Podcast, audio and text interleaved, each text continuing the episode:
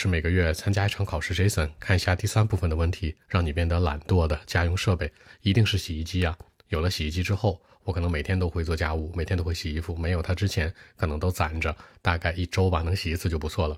OK，the household devices or appliances that make us lazy, I must say it is the washer or let's say the washing machine.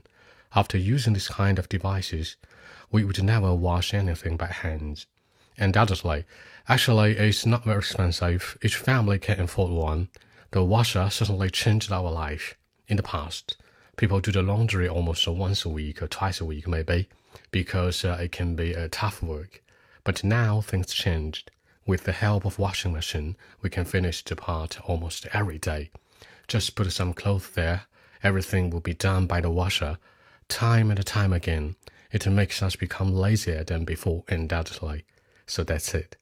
那家务机器或者家务的一个设备，可以说 household devices or appliance。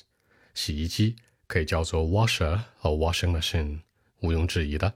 Undoubtedly，洗衣服、熨烫衣服，do the laundry，艰难的任务，the tough work。